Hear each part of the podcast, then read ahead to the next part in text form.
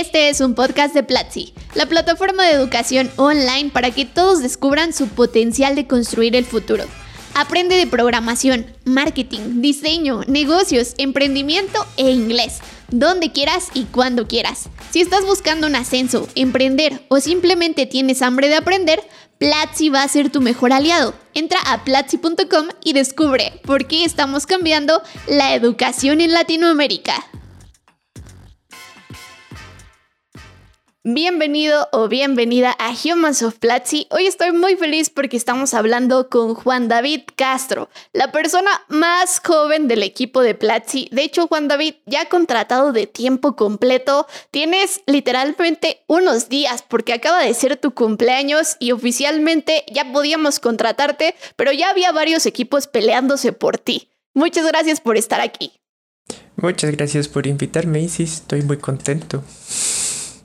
Al contrario, estamos muy contentos de todo lo que nos vas a explicar y de todo lo que vas a inspirar también a muchas personas.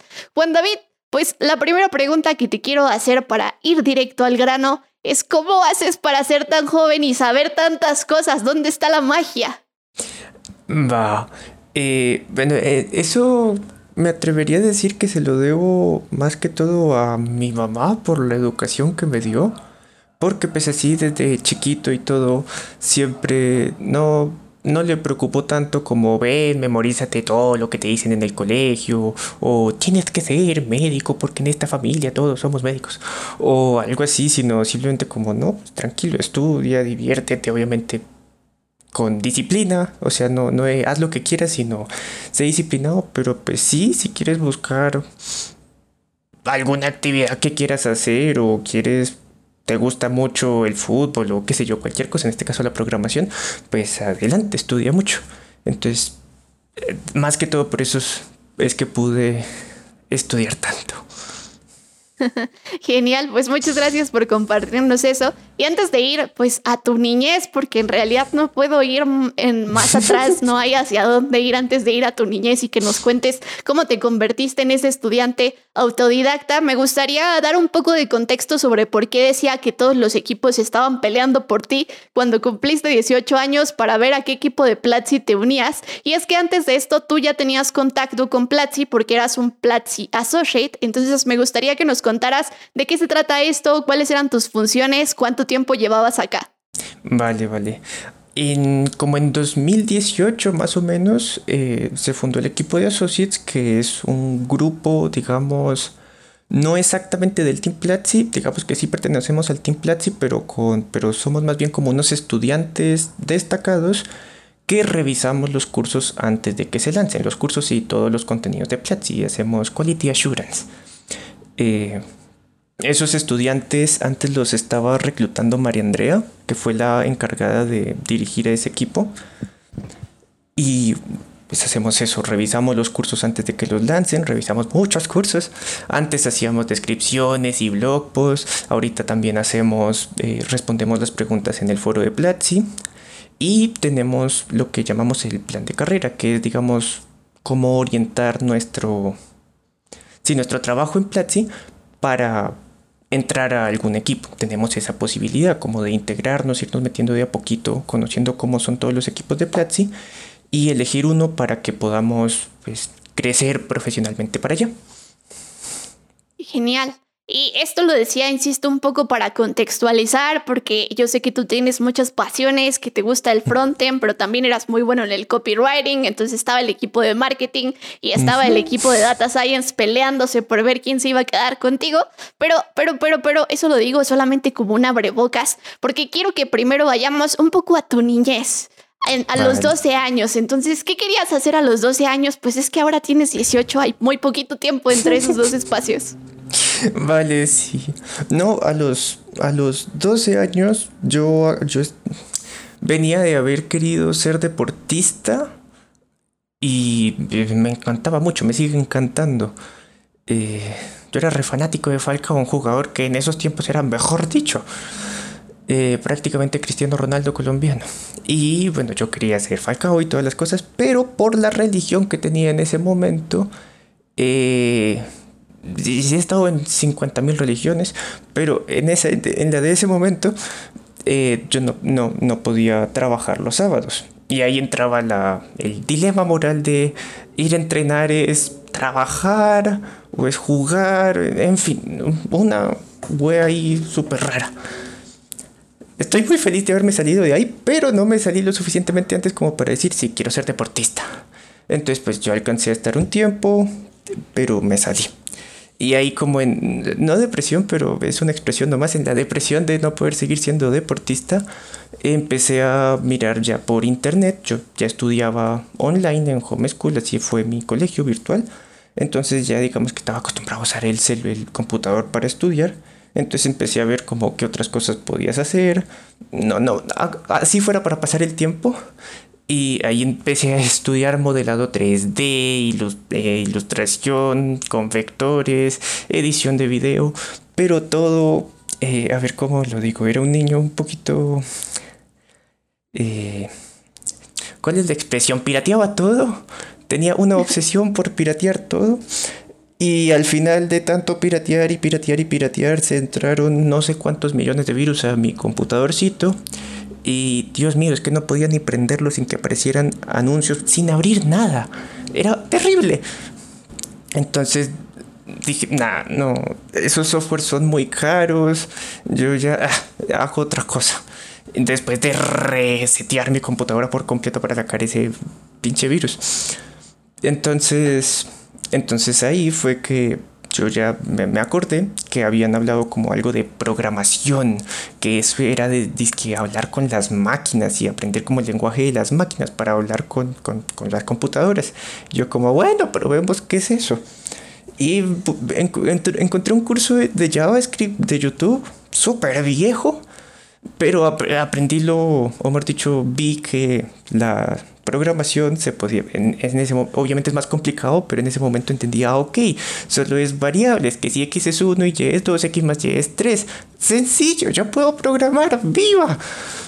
Entonces, nada, quise hacer ese curso completo, pero no entendí nada. Hablaban que es que de HTML, de CSS, de páginas web, y que fronten y que backend, y yo, pero ¿qué es todo eso? Entonces, eh, en ese momento apareció Platzi, porque ya lo conocían unas personas que yo conocía de hace algún tiempo, de mejorándola. Y yo como, ah, pues súper. Y me, me ayudaron a, mi mamá me ayudó a conseguir una suscripción en ese momento mensual, como estudia un mes, a ver si te gusta, todo bien. Y yo, ah, pues listo.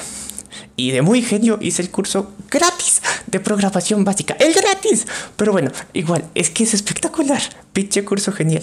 Pero sí, tomé ese curso y yo como, no, sí, ya se entiende. Esto es frontend, esto es backend, esto es una base de datos. Las variables sí, además hay funciones, ciclos condicionales y todas estas cosas. Entonces ya quise, eh, ya me metí más como si yo sí quiero estudiar en Platzi. En este tiempo que no había ni 100 cursos pues, ¿qué era? Dos, 2000, 2015 más o menos. En ese curso los, los cursos eran en vivo. En vivo. No me imagino programar en vivo, pero bueno. Entonces, nada, estudiaba, me metía todas las, hasta todos los cursos en vivo y ya con el tiempo empecé como a darme cuenta que las mismas preguntas que yo hacía las hacían otros estudiantes. Entonces, junto con Gollum, empezaba, peleábamos por estrellitas por responder las preguntas más rápido y con una respuesta más elocuente para que nos dieran estrellitas. Y no era, a ver, no nos conocíamos. Ocasionalmente si alguno no entraba a alguna sesión en vivo, era como, oye, ¿estás bien? ¿Dónde estás? Eh, ¿Con quién peleo hoy? Pero, pero, pero, pero si era a pelear por las estrellitas. Gollum me ganaba, es que Gollum sabía un montón. Y yo era a responder las que me habían respondido a mí y ya las había aprendido esas respuestas. Entonces empecé a estudiar, empecé a meterme las sesiones en vivo de todas las que hubieran, de Node.js, de Python, de Go, de Ruby, de todo lo que estuvieran sacando curso en ese momento. Pero yo quería estudiar, era más JavaScript y Python, eran como mis favoritos. En eso, Uriel, el que trabajaba en Platzi, no me acuerdo su apellido, pero Uriel, de pelo verde, me, me, escribió como, ah, porque también había una, en ese tiempo no existía el foro de Platzi, había, era un canal en Slack de comunidad Platzi, viejísimo. Y la, y por ahí Uriel, de pelo verde, me dijo como, oye Juan, eh, ¿quieres venir un día a la oficina? O, ah, no, primero me dijo como, mira, es que por si quieres resolver estos retos de programación. En ese tiempo el curso de programación básica no tenía eh, las clases del banco de entregar la menor cantidad de billetes. Un ejercicio de programación. Y Uriel me pasó ese, ese ejercicio. Y yo como, ah, listo, voy a resolverlo. Saqué papeles, lápiz, hice el algoritmo con dibujitos. Y cuando ya estuvo, lo pasé a, a JavaScript y se lo mandé como, como por la noche o el otro día temprano. Y Uriel fue como, güey, era para que lo respondieras cuando pudieras, no era como que ya, entrégamelo ya. Eh, no era el mejor algoritmo, no estaba súper bien optimizado, estaba lleno de condicionales por todas partes para que funcionara, pero de que andaba, andaba. Y, me dijo como, no, ven Juan, que, que a la oficina, que va a estar Freddy el, viernes, no sé qué. Y yo, ¡ah! ¡Que vaya Plat! ¡Si no puede ser! ¡Mami! Y, como que sí, sí, vamos, todo bien, te llevo.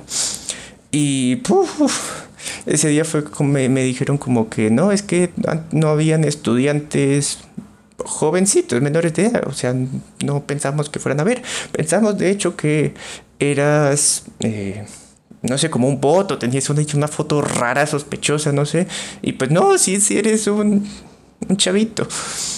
Entonces como nada, igual yo estaba ahí maravillado que el logo de Platzi en la pared, que ahí está Joan, Leonida, David Toca, en ese tiempo Mike Nieva, Jason, Sacha, estaba Beco grabando, si no estoy mal, un curso de expresiones regulares o de sí, no me acuerdo. Pero yo estaba maravilladísimo.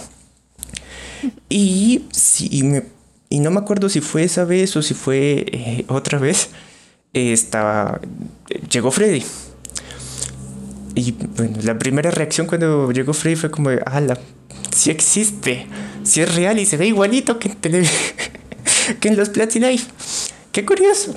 Y pues nada, ahí fue como, no, ¿qué, qué estudias? Y que por qué estás, por qué, por qué te metiste en Platzi. Y yo, yo seguí yendo otras veces, ahí, ahí también después fue que grabamos el video, un, un, video de YouTube de no esperes, no esperes a terminar el colegio para estudiar en Platzi, algo así. Entonces yo empecé, me empezaba a ir, no, no como todos los días, cual niño que va al colegio, pero sí me decían como que ven, puedes venir tal día. Y yo, listo, voy, encantadísimo. Y ahí Freddy me, me, en una de esas veces, con mi mamá, me dijo como, ven, ¿y tú quieres venir a la oficina ya que estudias virtual? O sea, no, no, hay problema con el colegio, ¿cómo es eso? Y yo, y yo, sí, por favor, sí, yo vengo todos los días como si fuera a trabajar, lo que sea. Y mi mamá como, no, no, no, tranquilo, ve dos días o tres o no, mejor dos. Y, y, y, y, a qué? Y Frey, no, que, que para que estudie, que para que pueda preguntarle al equipo de producto, de ingeniería, al de desarrollo, como las preguntas que tenga y le ponemos ejercicios y que empiece a trabajar y todo eso. Ahí, ahí, ahí, ahí es importante resaltar, no a trabajar, sino a estudiar. Yo, o sea, yo no estaba trabajando en Platzi. Más bien, la gente que estaba trabajando en Platzi me ponía como ejercicios. Ven, Juan, haz una página web de esto. Ven, Juan, haz esto con React. Ven, Juan, aprende RetinDB. Y, y yo, listo, ya voy. Y eran cosas que cualquiera podría hacer en dos horas, cualquiera de ellos, digo.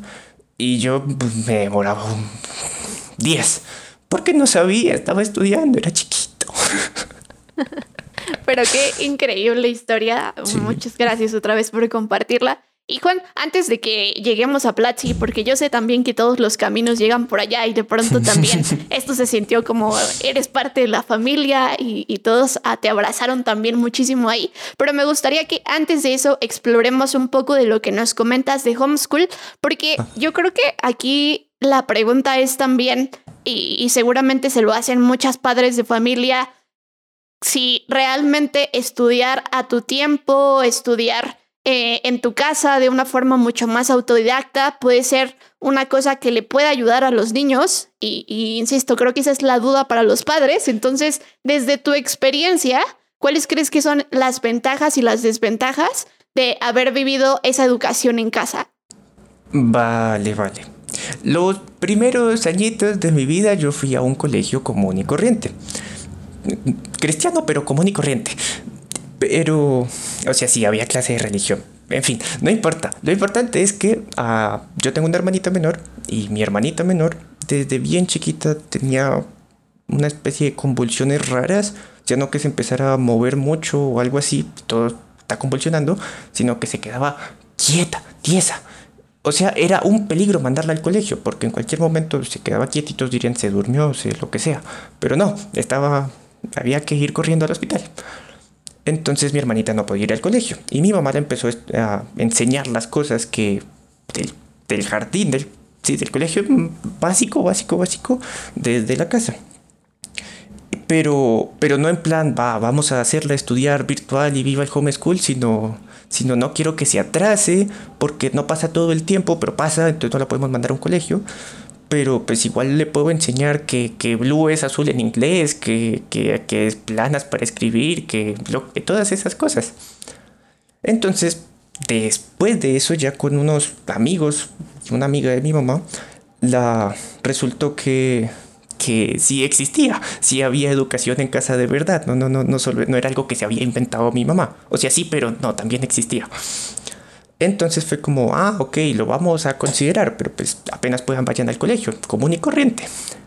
Pero ahí yo tuve un, un problema con unas estudiantes del colegio, o más bien con los estudiantes, no, con los papás de, de esas estudiantes del colegio y un rollo horrible. Colegios cristianos, diría. Pero no fue nada malo, en serio, fue una bobada, pero, pero ya no podía seguir en ese colegio unas mentiras, me, un rollo. Pero entonces eh, mi mamá, eso era como mitad del primer, como a los tres meses de entrar o dos, sí, más o menos. Entonces mi mamá dijo, no, ni, ningún colegio me iba a aceptar eh, en ese momento, porque pues no estaban las inscripciones abiertas y pues dirían como que más bien me devuelvo de año o me pasan a calendario B, que es los niños que estudian como desde medio año, pero, pero, eso es un rollo, entonces no, como no. Estudiemos virtual eso que nos habían contado del home school y el próximo año ya entras al colegio, a otro, mientras tanto buscamos y yo listo, todo bien.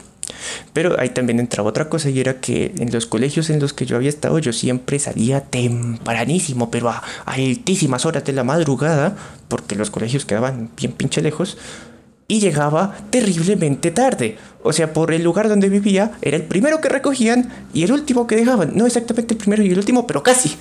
Entonces...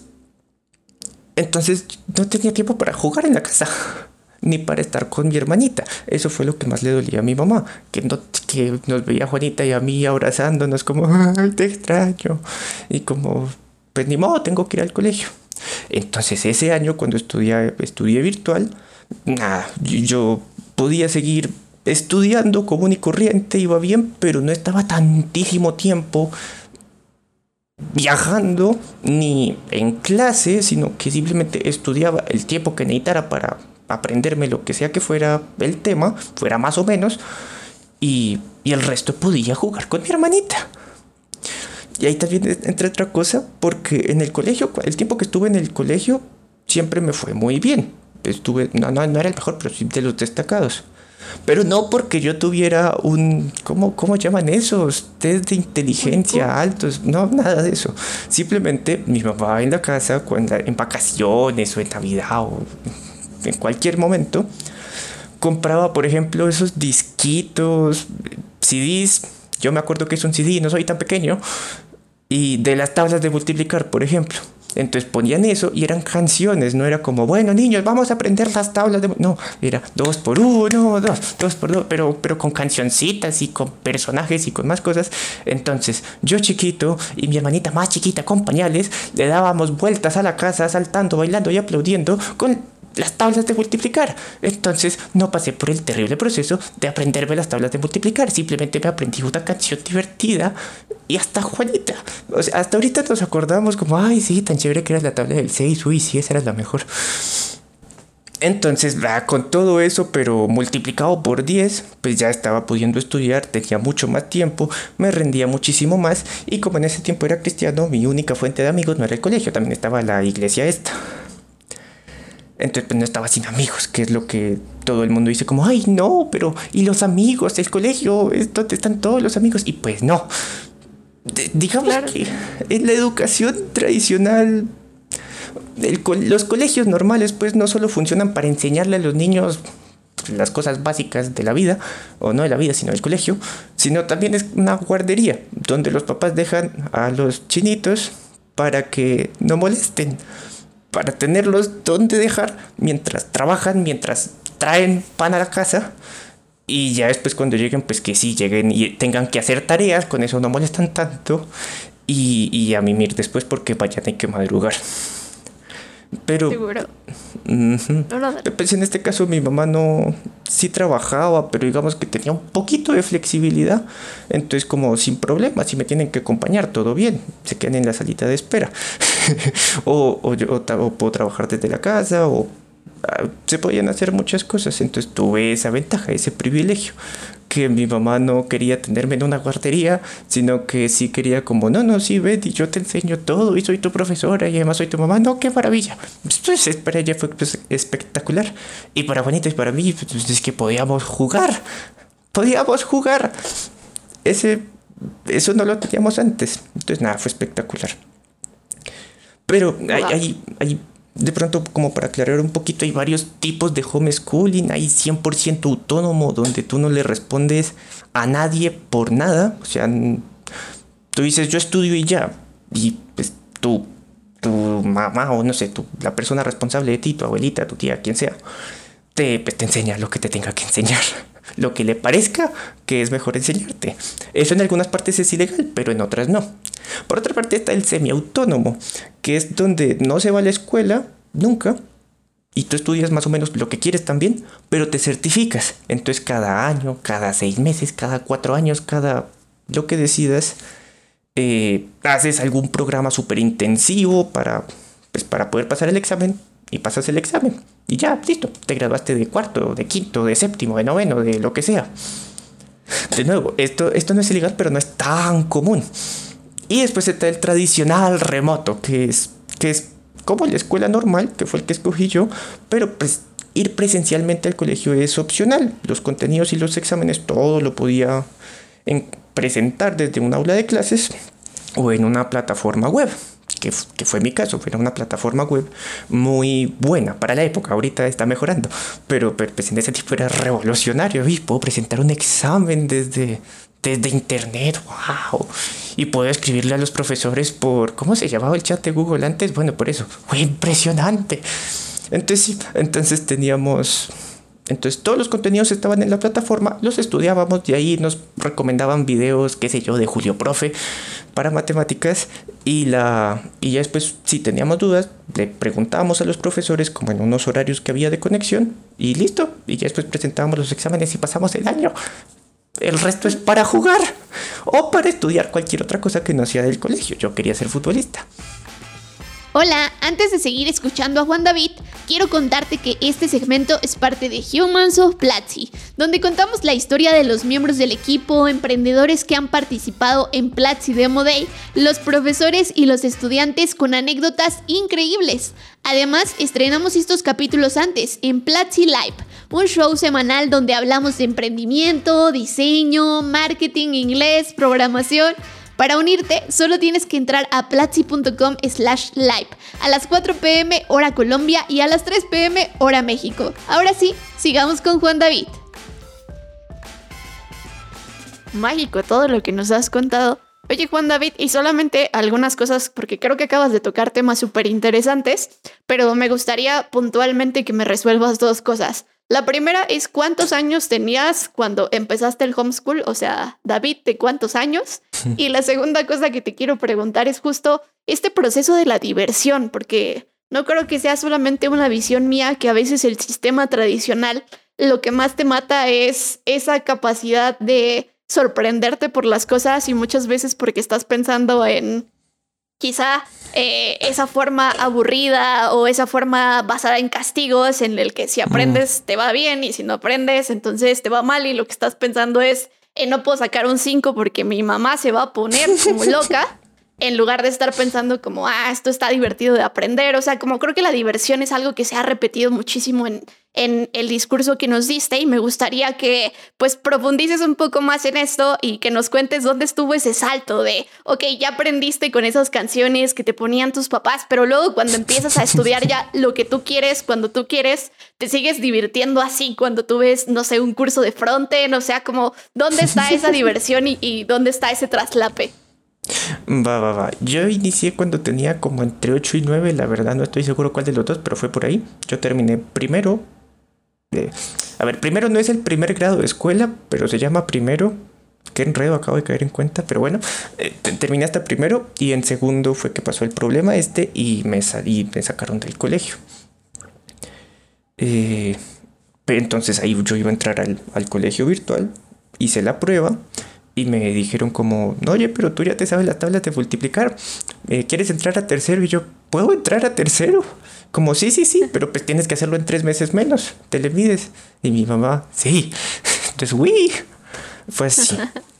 Y va, lo de la, lo de la diversión, no, pues es que es eso lo que, lo que te decía, el privilegio que yo tuve para aprender lo que sea, es que mi mamá no le lo que te decía, no le preocupaba tanto, memoriza, saca una, saca 10 de 10, el mejor de la clase, para que de grande pueda ser el odontólogo esperan, que le da esperanza a la familia o qué sé yo, que sigue las tradiciones, qué sé yo.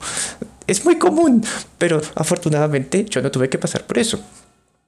Eh, simplemente fue como, no, pues obviamente pues, pasa el colegio, sé disciplinado y no solo sé disciplinado, sino yo te ayudo con todo. Al principio pues, necesitaba muchísima ayuda, pero ya después digamos que ya no solo era enseñarme eh, pues, los contenidos de la materia, sino también yo cómo podía aprendérmelos por mi cuenta. Mira, si es la plataforma, puedes entrar a esta cosa que se llama YouTube, creo, y por ahí hay, mira, hay videos espectaculares, yo te busco algunos si no entiendes algún tema, y pues entonces cada vez empecé a ser más autónomo. Eso... Dime. No, no. Iba a decirte ah. que eso puede parecer como súper natural en la historia que nos estás contando, pero yo creo que convertirse en autodidacta es todo un arte. Mm. Entonces, ya que tenemos a un gran autodidacta acá, pues me gustaría también que nos dejes tres consejos, así que tú digas, estas son las tres cosas que te permiten dar ese salto de venir a lo mejor de una escuela tradicional a empezar a estudiar por tu cuenta en tus tiempos y además divertirte. Vale, vale, vale. Híjoles. Es que no es lo mismo para todos. Hay personas que por costumbre o porque simplemente así funcionan mejor, les sirve mucho más tener como un horario de tal hora a tal hora, hago tal cosa, estudio, digamos, de tal hora a tal hora juego, de tal hora a tal hora eh, hago videos, cualquier cosa, lo que uno quiera. Y hay personas que simplemente es como, no, no, no, yo de, de enero a marzo no duermo, no como, no hago nada, sino terminar este colegio. Y luego sí, ya hago todo lo que quiera. Y pues tengo todo el día para hacer ese todo lo que yo quiera. O para descansar, si eso es lo que quiero hacer. Entonces, híjoles, tres consejos. Bueno, el primero sería que el aprender, estudiar de forma autodidacta no es una... No es, no es de no es de estilos, no es que como, no, yo funciono mejor sin, estudiar autodidacta, yo necesito que alguien esté encima mío diciéndome todo lo que tengo que hacer porque si no, no lo hago. No, eso no es un estilo, eso no es una personalidad, eso es simplemente irresponsabilidad. Y pues hay que ser responsables para crecer. Hay responsables, no irresponsables. Y pues, pues sí, hay que... Eh, siendo responsables nos va mal en todo, no solo estudiando autodidacta. En un colegio normal, pues si, eres irresponsable, pues también, porque los profesores no están en tu casa. tus papás están en tu casa, pero a lo mejor, no sé, le sacas con excusas bobas y funcionan. Y, no, y, pues ya puedes salir a jugar y no tienes que hacer la tarea. Pero Pero pues sí es eso, como tener la responsabilidad, como el... Sí, eso, la responsabilidad como de decir, yo voy a jugar, por supuesto, yo sé que puedo ir a jugar, no, o sea, no hay nada que me lo impida, pero voy a terminar esto antes. No hay lío. Es, eso sería básicamente el único consejo y de resto todo se puede buscar, absolutamente todo se puede aprender por internet. Tú buscas cuál es, cómo calculo el área de un triángulo, te aparece por internet. Y, y, no solo te aparece la respuesta, te aparecen mil tutoriales, los mejores son los de Julio Profe, para aprender cómo se saca el área del triángulo. Voy dos.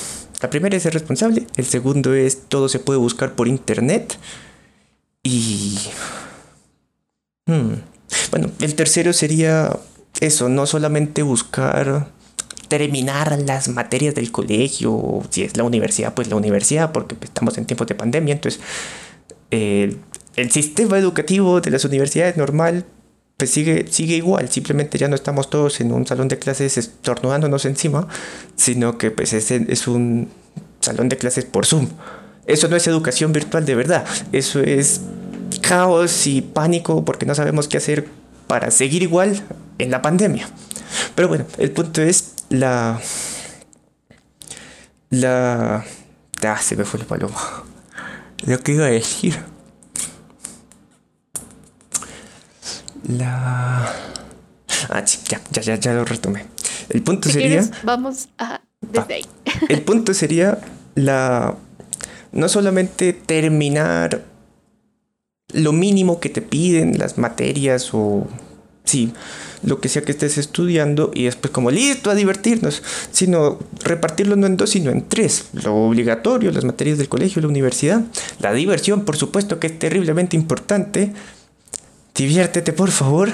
Y la tercera, que sería buscar cómo estudiar tú algo que a ti te guste por tu cuenta. No para que seas eso de grande, que necesariamente, sino como, no, pues estudia. Es que estudiar es chévere, es divertido también.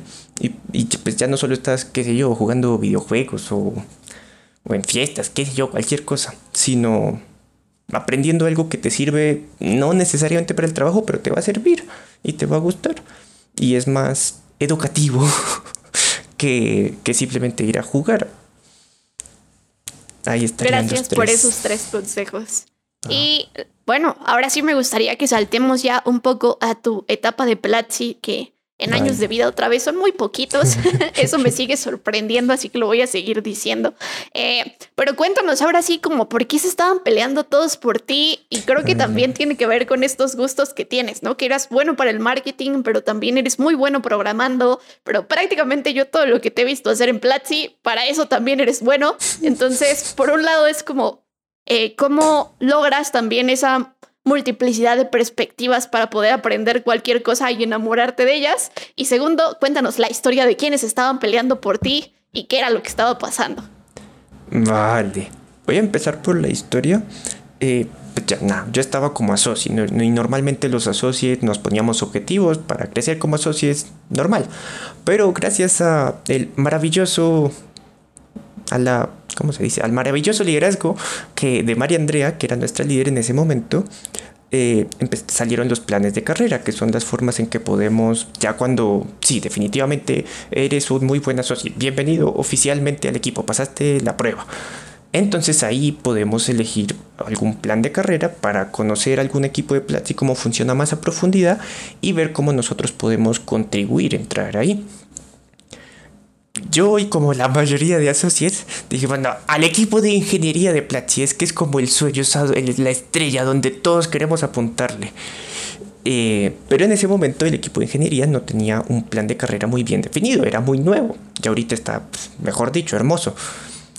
Pero sí había otros, eh, otros equipos de Platzi donde otros associates habían pues habían podido subir y estaban muy bien, que era el equipo de Success, el equipo de Educación, el equipo de Platimaster y, y también estaba una propuesta muy interesante que era el equipo de Marketing. Después de ver, de analizar pues todos los planes de carrera que había, yo elegí el de Marketing porque como associate, en ese tiempo yo escribía muchos blog posts. Ahorita también, pero me cuesta más. Antes era, digamos, como parte del trabajo escribirlos, entonces digamos que era un poquito más fácil que hubiera más en cantidad. Ahorita es más como responsabilidad propia. Tengo que escribir blog pues entonces los escribo. Y por eso no salen tan seguido como antes. Pero el caso es que yo escribía blog post y el mono, Follow Arte, eh, él siempre habíamos dicho que María Andrea era la mamá de Demian, el primer associate, y Fabián era su papá, ahí compitiendo con Diego Miramontes. Entonces, nada, todos decíamos como, ah, Arte, el papá de Demian, todo bien, y, está en marketing y dirige como el canal de YouTube de Platzi, algo así sabíamos. Y un día en un meetup de Platzi se me acercó el mono y me dijo como le oído, ven mañana que te quiero como contar algo para que hagas mejor tus blog pues. Y yo ¡Oh, increíble por supuesto no el otro día llegué y y el mono me pegó tremenda explicación, Dios mío, es que nunca se me va a olvidar. Es un poquito en DA porque es como funciona el equipo de marketing por dentro, pero es que yo me imaginaba que la gestión de redes sociales o cualquier estrategia de marketing era como, no, pues lancemos eh, esto y pues que entren a Platzi, como, eh, qué sé yo, aprende frontend con React, curso de React, aquí está, cómpralo, cómpralo. Pero no, es un poquito más, más blandito, para eso están los blogs, las publicaciones en Instagram, está todo, todo, todo, y está súper organizado, todo se mide con sumo lujo de detalle. Y nada, la explicación que me dio de algunas estrategias que habían hecho y cómo habían funcionado bien y yo ni me había dado cuenta, es como, Dios mío, esto es de, de una forma buena una, una cacería terrible todo el mundo va a convertirse en estudiante de Platzi si siguen haciendo esto. Me enamoré. Espectacular. Entonces dije, le entro al equipo de marketing con Fabián Duarte. Y ahí empezamos a aprender de SEO, a concentrarnos mucho más en blog posts. Y ya no solo escribirlos por escribirlos, porque me parece chévere, sino todo ya tenía como más un sentido. El objetivo es este y y la forma en que escribíamos también mejoró muchísimo. No solo por SEO, sino también por, por storytelling. Me pensé aprender también de storytelling. Y pues, empezar a tomar todos los cursos de copywriting, de storytelling, de content marketing. Y yo estaba feliz ahí, aprendí muchísimo. Pero entonces, eh, eh, eh, ahí fue más o menos cuando el equipo de educación de Platzi se dividió en facultades que fue por eso que empezamos a lanzar escuelas. Antes el equipo de educación eran muchos core directors que grababan cursos. Es espectacularmente más complejo y más entretenido, pero digamos que todos los core directors grababan de todos los cursos. Y obviamente pues elegían, no, yo quiero grabarte esto, yo quiero grabarte esto otro, pero pues no había, digamos así, una especialización. Cuando se, cuando se hizo el cambio a facultades, los, ya los core directors todos pertenecían a una facultad, a la facultad de Computer Science, a la de Marketing, a la de Producción Audiovisual. Bueno, esa, no es, esa es una escuela, no una facultad, pero todos estamos divididos por facultades. Y el decano de la facultad de Computer Science, que es David Aroesti, me, me dijo, hola chavito. vente, vente como core director a la facultad de Computer Science. Ya no solo vendas, por decirlo así, los mejores cursos de Platzi. Ahora ven y hazlos. También como, no, espectacular. Le entro. Pero eso sí, con muchísimo miedo, porque es como, ¿cómo voy a hacer un curso? Al final, todo el equipo me ayudó un montón. Celis, Terranigma, eh, Héctor Vega, y entré con, con Enrique de Bar, que, que también es director en esta facultad, la personita que hizo Mata Academy, lanzó la escuela de matemáticas, el compa. Y nada, empezamos a, grabar cursos, pasar por el entrenamiento y, y, ya finalmente ahorita que eso fue hace medio año y entré ya oficialmente con contrato de verdad. O sea, ya tenía un contrato, pero ya es con ya, ya es contrato sin todas las trabas que implica ser menor de edad. Ya como tengo 18, ya entré formalmente, ya ya no hay líos. y y pues nada, ahí estamos. Hace poquito, la, la semana pasada, más o menos, cuando había cumplido años, lanzamos la escuela de programación y desarrollo de software. Es la primera escuela que lanzo yo. Y pues es eso, todos tenemos como esa especialidad, esta especialización, entonces podemos hacer cosas mucho más chéveres, hacer experimentos más ambiciosos y pues en este caso la escuela de fundamentos de programación, no, no había tenido a alguien así, digamos casi encargado de tiempo completo. Era una carrera de Platzi que entre todos la cuidábamos, pero ahora la, escuela de programación y desarrollo de software ya es una escuela que tiene un objetivo mucho más claro y pues va a ayudar a los estudiantes a convertirse en ingenieras de software. Esa, esa es una de las ventajas de ese cambio de facultades y escuelas. Y ya ahora sí estamos en la historia muy fresca. Yo recuerdo este chiste que había también dentro de Platzi, que era el día más esperado para Platzi es el cumpleaños de Juan de C. O sea, ese es el día que todo el mundo está esperando para ya incluirte justo formalmente o de tiempo completo en el equipo. Y bueno, ya aquí estamos ahora sí en, en esto que es lo más fresco, lo más reciente y que nos acabas de contar un poquito de la escuela de programación que acabamos de lanzar. Me gustaría que nos cuentes un poco de y qué vamos a encontrar ahí, o sea, cómo está ordenada la ruta. Cuéntanos un poco el detrás de para que nos enamoremos de esta escuela y sobre todo para las personas a las que hemos querido pero nos ha dado miedo, ¿por qué deberíamos estar ahí? Vale. El objetivo de la escuela es que ya no solamente aprendas programación, sino que aprendas que sigue después de aprender a programar porque pues, en, el desarrollo de software hay muchas áreas en las que te puedes especializar. Está la escuela de Data Science, está el desarrollo de videojuegos, de aplicaciones móviles, la escuela de desarrollo web. Hay muchas especializaciones, podemos decirlas así. Algunas incluso las puedes empezar desde cero porque las escuelas están pensadas para que puedas entrar desde cero y sea el camino más corto más, no, más corto, no, más rápido y más efectivo para que puedas empezar a trabajar como científica de datos o desarrolladora web o desarrolladora de videojuegos o diseñadora de videojuegos, para lo que sea, en el menor tiempo posible y no, no como omitiendo información, sino simplemente te lo vamos a decir todo clarísimo, sin rodeos, sin cháchara, así le decimos acá, sino que vas a aprender desde cero hasta envidiable. El objetivo de la Escuela de Programación y Desarrollo de Software es un poquito parecido, pero también un poquito diferente.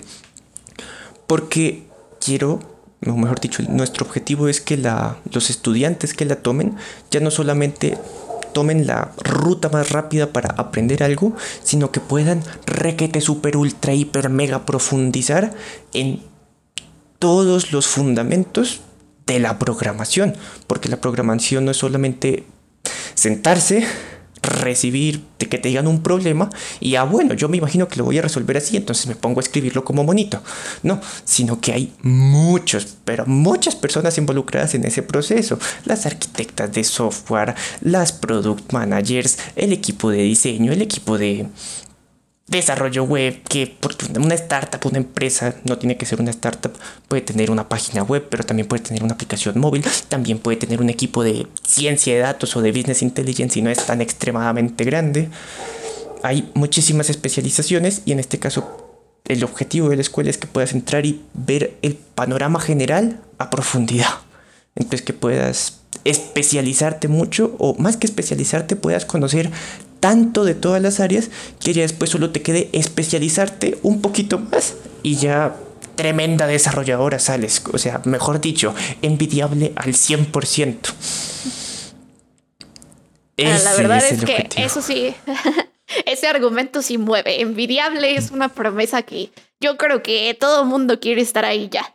Eh, y bueno, nada más para pasar a la siguiente o a la última parte ya de este podcast que se nos está acabando el tiempo es ¿cómo hago si quiero ser associate? Como cuéntanos, Juanfe, porque además ya vimos que es toda una ruta, o sea, que no solamente es entras revisando cursos, pero después creo que las posibilidades se multiplican y son muy atractivas y seductoras también. Entonces, cuéntanos cómo haces para entrar.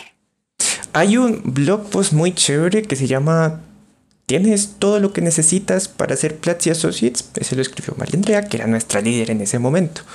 Y bueno, así como resumirte y darte un poquito también mi opinión, lo más importante es que tengas la capacidad de ser autodidacta, porque nadie te va a estar diciendo, ven, tienes que trabajar de este horario a este horario.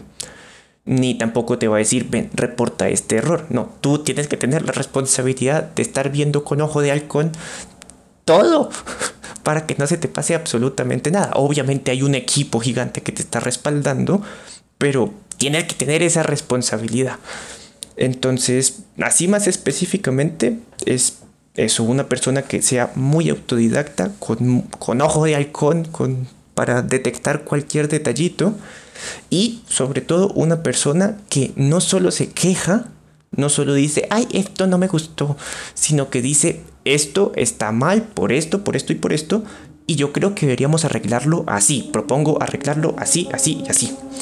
Eso me parece que se dice proactividad eh, y responsabilidad de ayudar, no solo de quejarse, sino de hacer que las cosas pasen y hacer que las cosas pasen con excelencia, es, es el es el requisito, es la característica que necesitas para ser associate.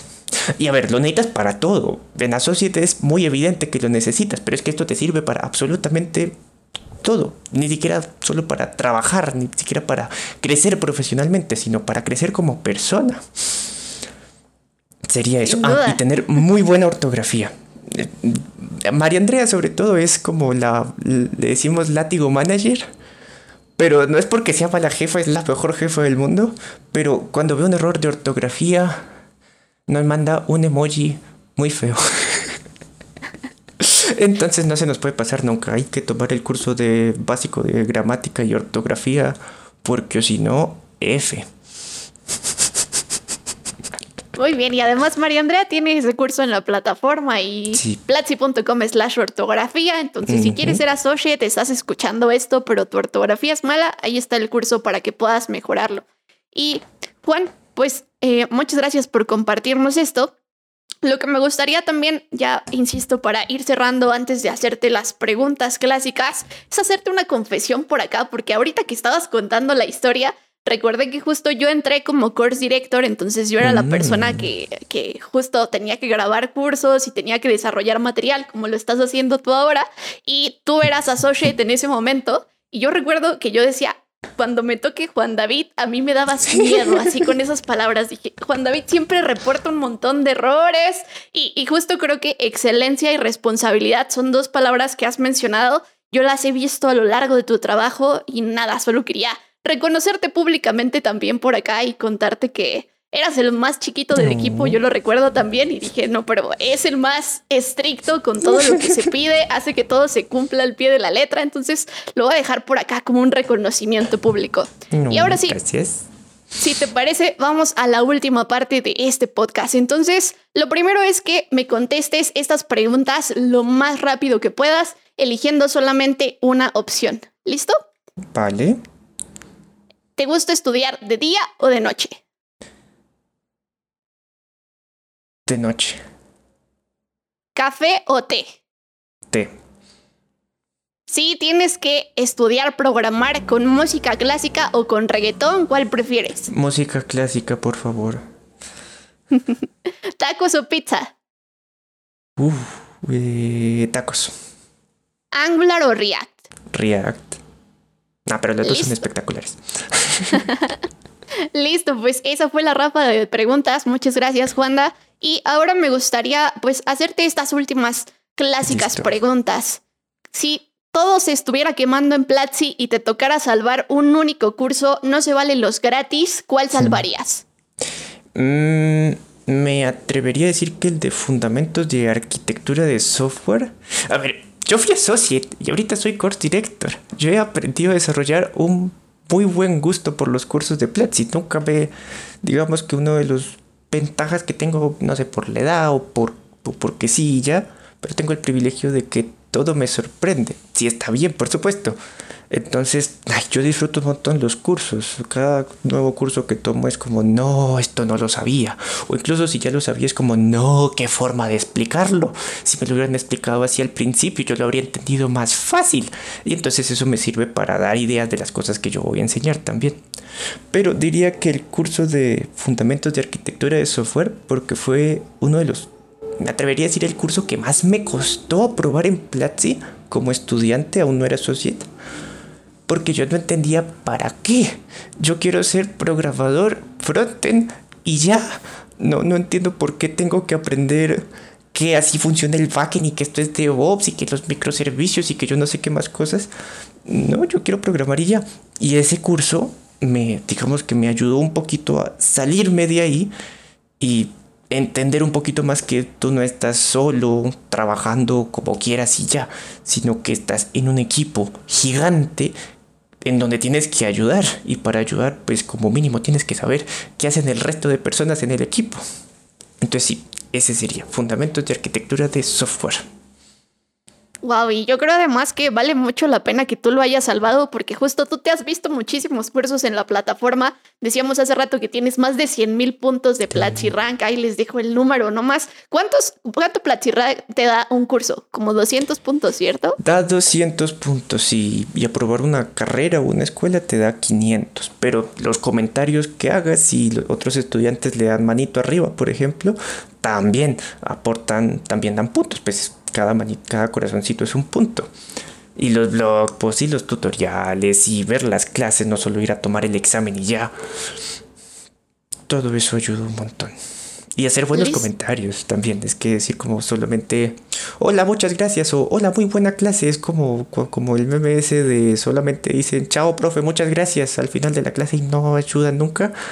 Es lo mismo. Si haces un buen comentario, ganas hartos puntos. No, no, no, no solo que te miren feo desde su pantalla y como, ay, este solo hace spam.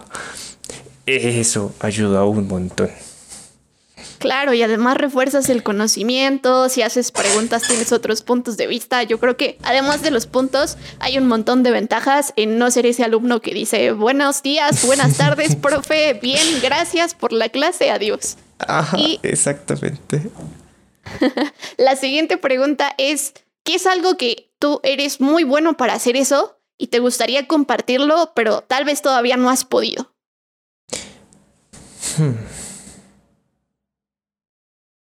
Igual ahí puede ser algo relacionado con Platzi, con la programación, pero también puede ser algo totalmente lejano. Sé por ahí que tocas el piano, como cualquier otro de tus hobbies, algo que ah, te gustaría enseñar. pues ok, ok.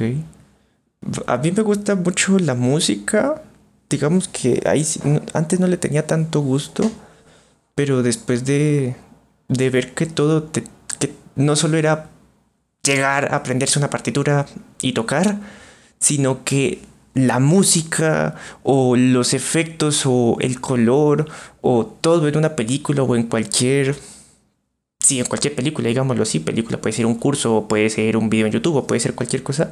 En cualquier película la única forma de contar historias no es el guion, el, sí, como los diálogos, la persona que está exponiendo, sino que la historia la puedes contar con, con la música, con los colores que usas, con dónde pones la cámara.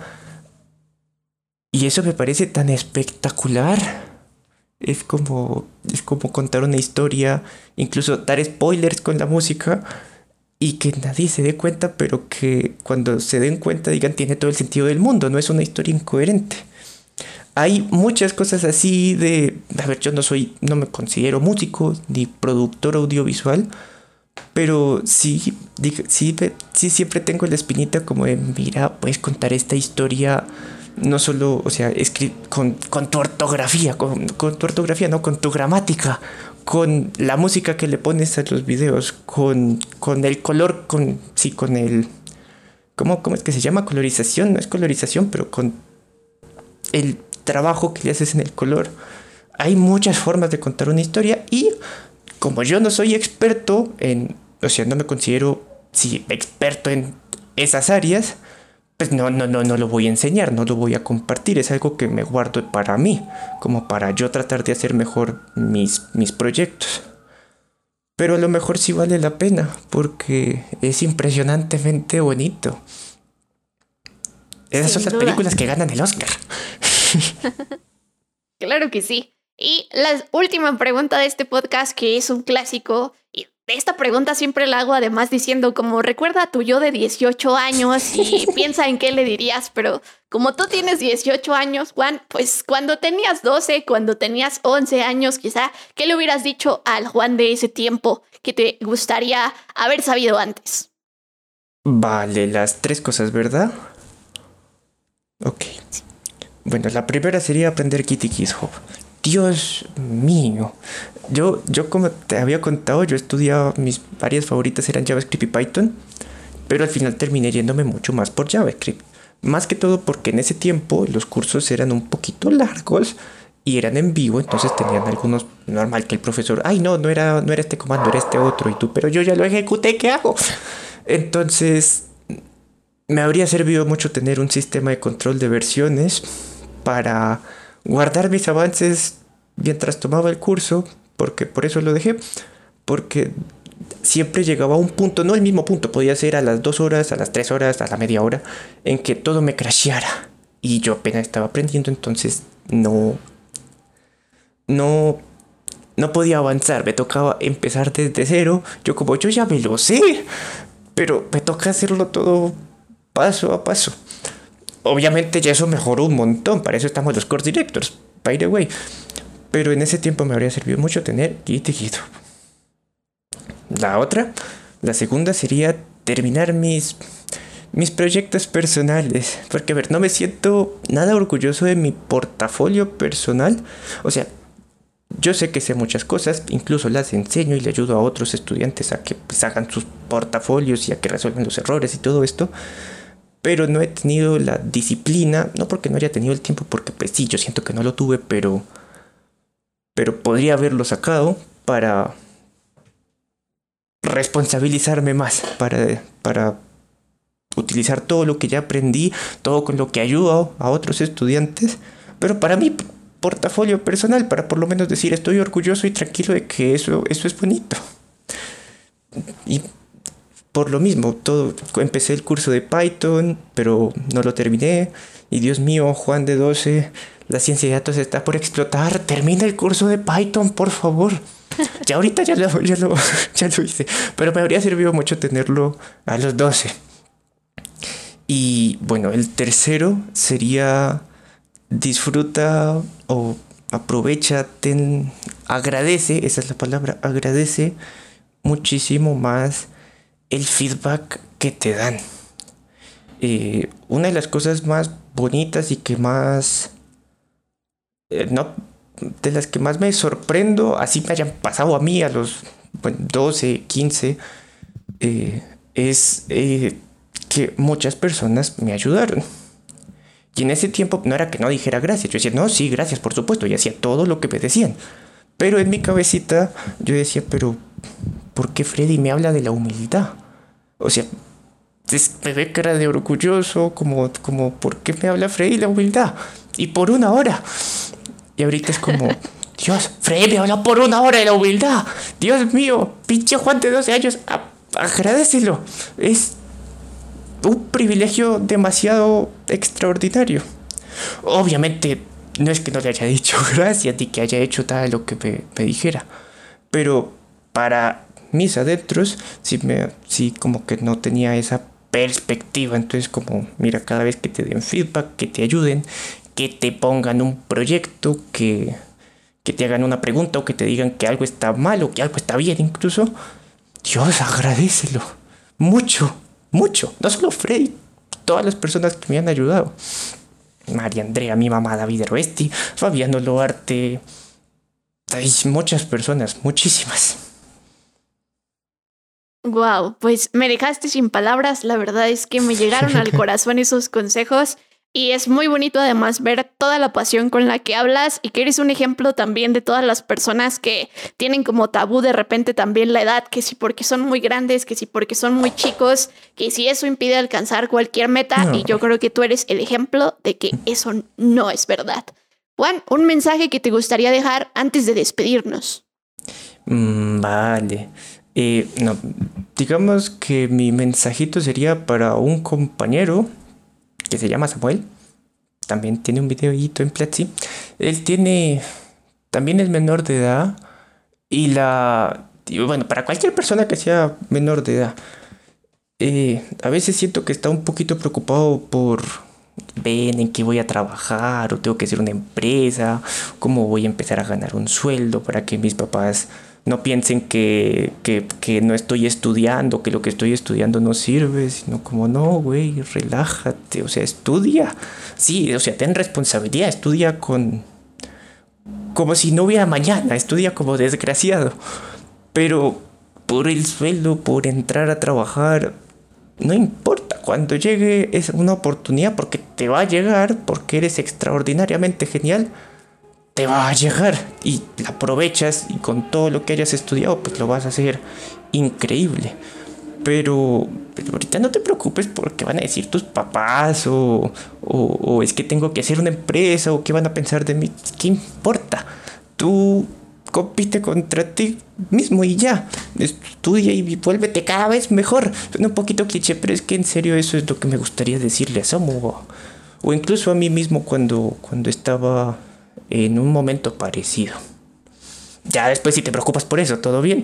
Pero es que eres menor de edad. No, no, hay, no hay afán. Estudia, diviértete.